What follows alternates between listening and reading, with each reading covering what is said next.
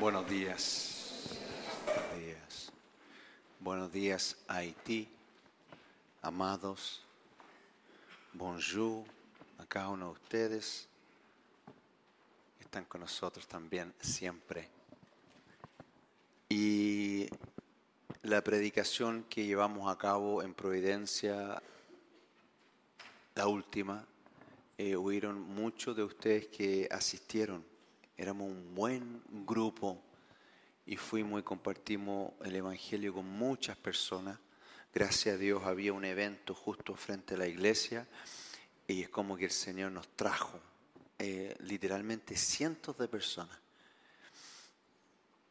Pero ustedes que fueron y los que también no fueron, vamos juntos ahora a Lampa. Está la preciosa iglesia de Lampa.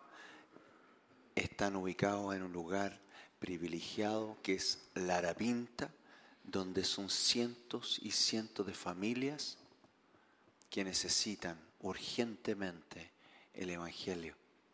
Llegamos acá, los que tienen vehículos, los vamos a llenar y de aquí vamos a salir todos los vehículos a ponernos a disposición de Carlos y de Carla. Oremos. Gracias Señor por estar aquí esta mañana en tu casa. Qué gozo reunirnos, levantar tu nombre, Jesús, y conocer tu voluntad para nuestras vidas. Espíritu Santo, abre nuestros ojos, danos oídos para oír y recibir de ti esta mañana en el nombre de nuestro Rey Jesucristo. Amén. Amén. Tengo hoy un mensaje que es necesario entregar. Se hace necesario. Y es conformando estos tiempos a Dios. Ya voy a explicar. Ya voy a explicar. Como siempre y más que nunca hay una guerra por nuestras almas, por los niños, la generación que viene. Y mientras las mentes y los afectos están siendo bombardeados con imágenes, con información irrelevante, la voluntad de las personas se está debilitando, siendo anulados los niños por lo que están viviendo ahora. Y cuando participan en toda esta tecnología, si tienen una opinión diferente a la corriente, entonces tenemos el bullying, las funas, las quemadas y un sinfín de otras formas de acallar. Estamos en tiempos rápidos donde las corporaciones piensan por nosotros, nos ofrecen nueva tecnología todos los días y claramente para muchas cosas buenas, pero otras para socavarnos. Y nos sentimos culpables si no estamos al día con absolutamente todo y todas las aplicaciones. Los valores han sido reemplazados por materialismo, producción, cantidad de información y hedonismo gratis. Estamos en tiempos de decadencia moral, confusión, apatía, soledad, vacío. Y frente a estos tiempos, nosotros las iglesias, nuestra iglesia, no podemos contaminarnos. No podemos actuar de la misma forma.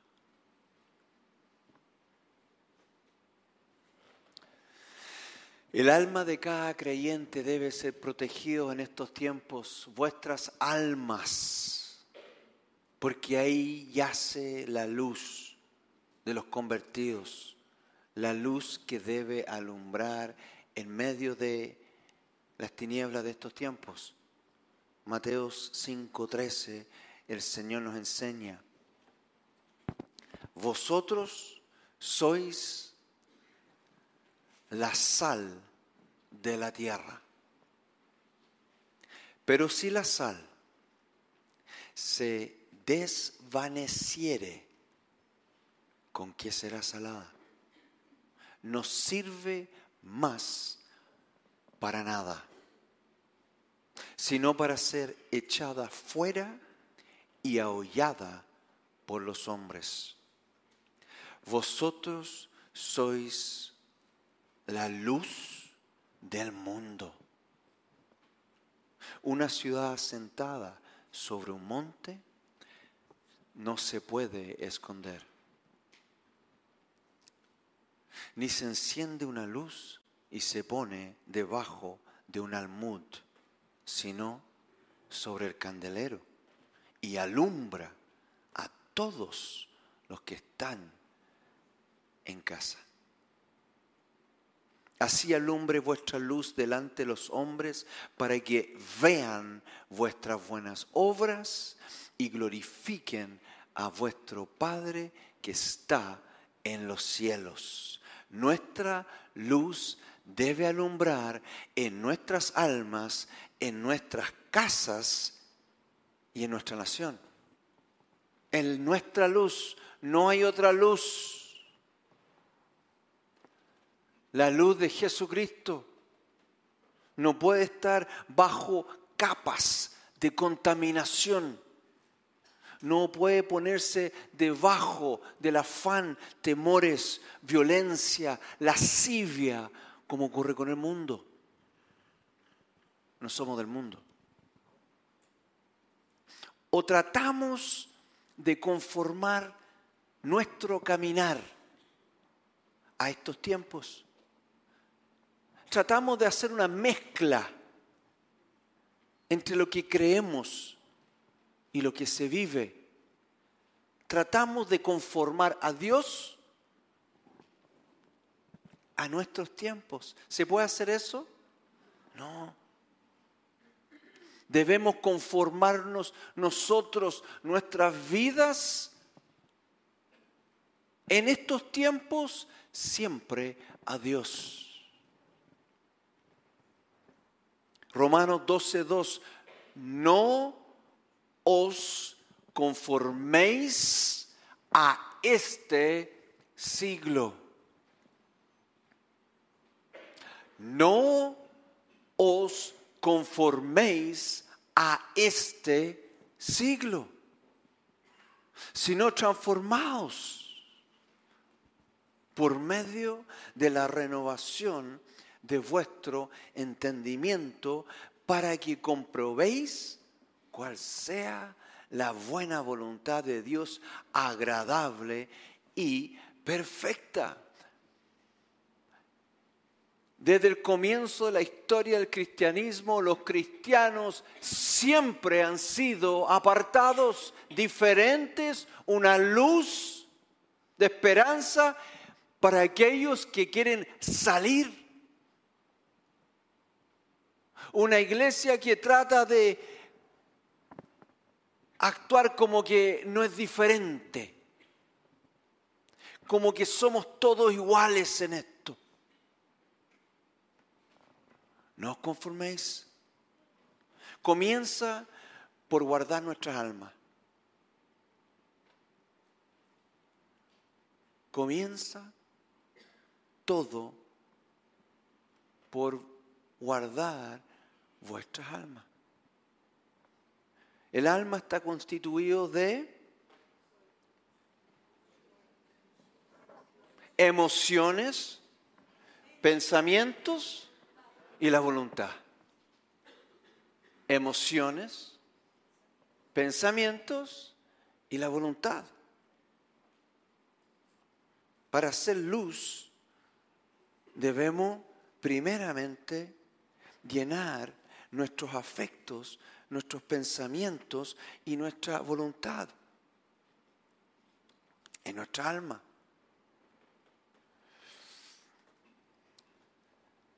Los pensamientos, tan importantes. Dios tiene puesta su mirada en nuestros pensamientos. Nuestro mundo interior es importante para Dios. Se nos olvida a veces. Estos ojos son tan activos que nos mantienen atentos a todo lo que nos rodea, descuidando lo que está dentro, nuestros pensamientos. ¿Qué estamos pensando? ¿Qué estamos sintiendo? ¿Qué estamos decidiendo? Ahora, el alimentarse bien, alimentar nuestros pensamientos, alimentar nuestros afectos, es fundamental. No contaminarse. Miren lo que dice Romanos 16, 19 porque vuestra obediencia ha venido a ser notoria a todos. Así que me gozo de vosotros, pero quiero que seáis sabios para el bien. ¿Y qué dice? Ingenuos para el mal. Ingenuos para el mal. Es necesario saber todos los detalles del asalto de noche de dónde, de dónde sacó la pistola, dónde llegó la bala, qué le dijo, no, qué no le dijo, la ira, ingenuos para el mal. Es necesario saber todas las perversiones que hay hoy día en los medios. No, no es necesario. Sí, dice la escritura que debemos ser maduros en la manera de pensar, pero niños en la malicia. Sabios para el bien. Eso sí, tenemos toda una vida y una eternidad para ir aprendiendo y creciendo en lo que le agrada a Dios. No perder tiempo, ni contaminarnos. Proverbios 22, 3. El avisado ve el mal y la conocen y se esconde. O la vieron ahí arriba, no sé. Mas los simples pasan y reciben el daño. Las consecuencias, dice otra traducción. Cuando tú pones tu atención o dejas entrar libremente el mal, estás atento a estas cosas, siempre hay un daño. No, pastor, si yo lo vi de lejos. Siempre hay un daño cuando entras al mundo de lo oscuro, lo perverso, lo violento. Siempre hay un daño. Queda un daño en el alma. La escritura eh, nos insta a tener cuidado con las puertas, con cómo nos alimentamos. ¿Qué puertas tenemos nosotros para el alma? Los ojos, los oídos y saben también la boca. También la boca, lo vamos a ver. Los oídos, tantas noticias que sobran, pleitos y farándula, tanto que escuchamos y atendemos, Proverbio 23, 12 dice, aplica tu corazón a la enseñanza y tus oídos a las palabras de sabiduría. Aplica. ¿Cuánto tiempo pasamos poniendo atención y escuchando lo que el mundo tiene que decir de aquel y de aquella y cuánto nos aplicamos a escuchar lo que Dios nos quiere hablar. Los ojos, tremendo, tremendo. Por algo el Facebook ya es del pasado prácticamente. Tienen que ser imágenes rápido. No podemos leer. Es ver, ver, ver, ver. Me causa náusea a veces estar en el metro y ver cómo gente ve cosas de todo índole una después de otra. Una ensalada de imágenes. Mateo 6, 22. La lámpara del cuerpo es el ojo. Así que, si tu ojo es bueno, todo tu cuerpo estará lleno de luz.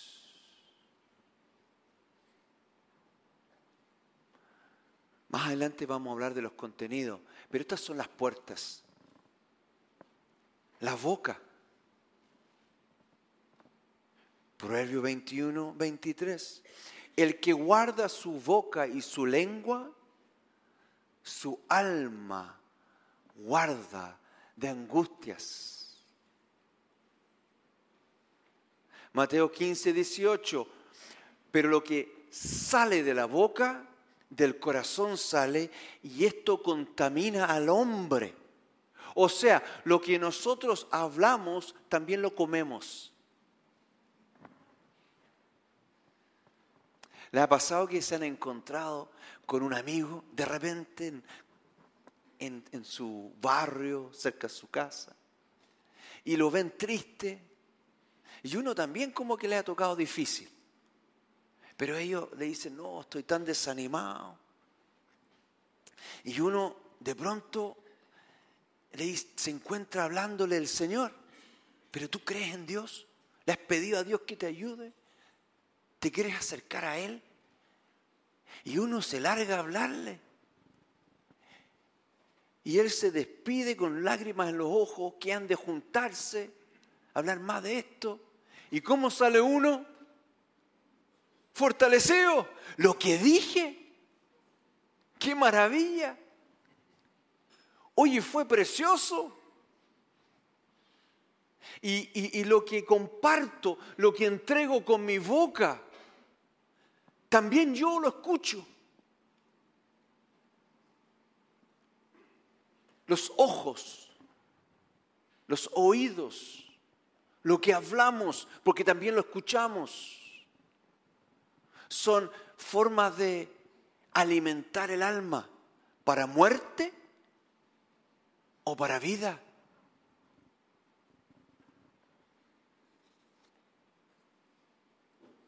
Fíjense lo que dice la escritura en cuanto a lo que nosotros debemos pensar. Por lo demás, hermanos, todo lo que es verdadero, todo lo honesto, todo lo justo, todo lo puro, todo lo amable, todo lo que es de buen nombre, si hay virtud alguno, si algo digno de alabanza, en esto pensad. ¿Qué, escritura? O sea, si de nuestra boca no están saliendo palabras violentas, no hay burla, porque en los medios mucha burla, que se cayó uno, que se cayó el otro, lo filman, se ríen de uno o se ríen del otro, atacan a uno o atacan al otro. Si uno se mantiene pensando en estas cosas, entonces hay luz en medio de estas tinieblas. Y evidentemente lo que escuchamos, vemos y hablamos va a ir moldeando nuestros pensamientos y también los afectos. Claramente. Hoy día, amados, se ha creado una cultura de comunicaciones, noticias, pasatiempos, redes sociales, que grandes corporaciones, por medio de los celulares, están manejando el mundo entero. La vida hoy día de una persona se limita a un cuadrado de este tamaño.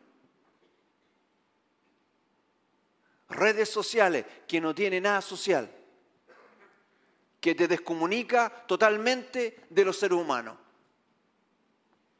Noticias totalmente manejadas. Pasatiempos como el gaming, el Xbox y todos los que han aparecido que producen tremenda adicción.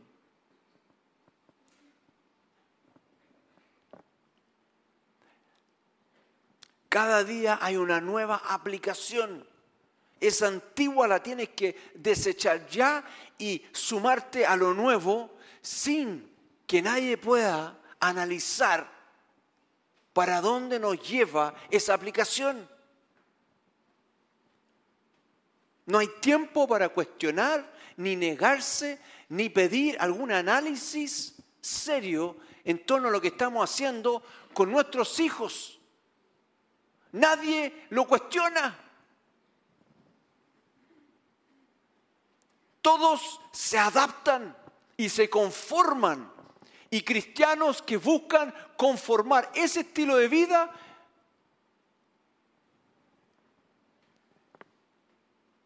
abandonando la vida en abundancia, preciosa, que Dios nos da por medio de su persona y la creación hermosa que ha puesto alrededor de nosotros. Hoy día el sentir, los afectos, es que puedo salir sin mis llaves, puedo salir sin mi carné, puedo salir sin cualquier cosa, pero sin, mi celular, estoy en grave peligro. Eso es. Para peor, no puedo dormir sin el celular al lado. La adicción a las pantallas, a la televisión, que ya ha robado el alma de generaciones se suman las computadoras y repito, hay mucha buena tecnología y gracias a la tecnología se han logrado cosas maravillosas, pero hoy no estoy hablando de esa parte, estoy hablando de lo que nadie habla con seriedad.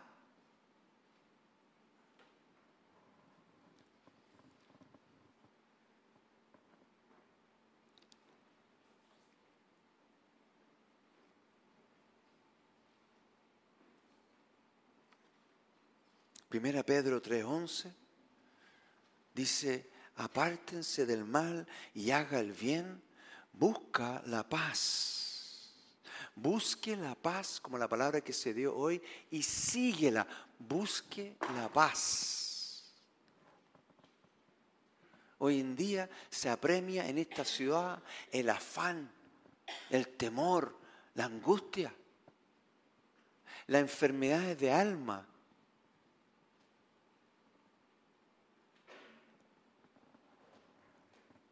es tema de conversación en todo lado en esta ciudad, en las oficinas, en las calles, entre los jóvenes que se están quitando la vida más y más. ¿Qué vamos a hacer? Las voluntades se están anulando y realmente la libertad de pensamiento es atacada por nuestros medios. Muchas veces los valores socavados. Amados, un alma contaminada afanada, atemorizada, no es luz.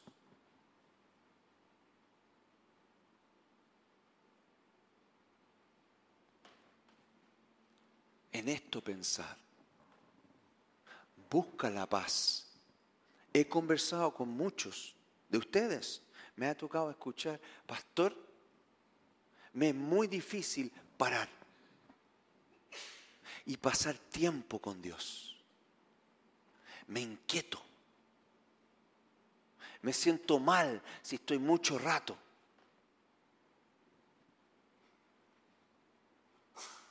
Todo es tan rápido.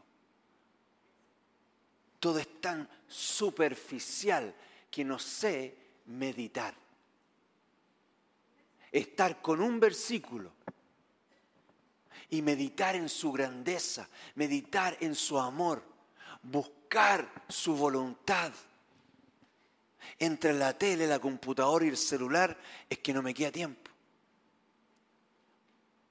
Y de eso me queda hablar nuestras casas. Hoy ustedes tienen que preguntarse, ¿estoy guardando lo precioso de mi alma? porque vuestras almas son preciosas para Dios. Vuestros pensamientos es donde el reino de Dios debe instaurarse, porque como un hombre piensa, tal es lo que tú piensas, es vital.